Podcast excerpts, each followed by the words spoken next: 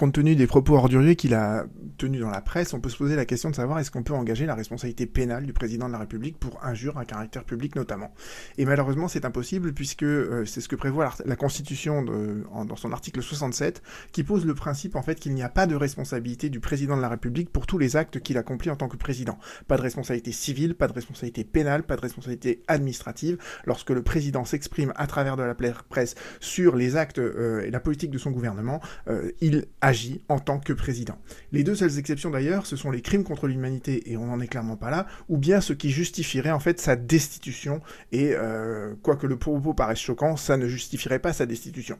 Donc il est toujours possible, à l'issue du mandat du président, et plus exactement un mois après, d'engager une procédure, mais je ne vois pas comment cette procédure pourrait aboutir. Si cette question vous intéresse et que vous voulez approfondir, vous pouvez très bien regarder les deux liens sous cette vidéo. À bientôt.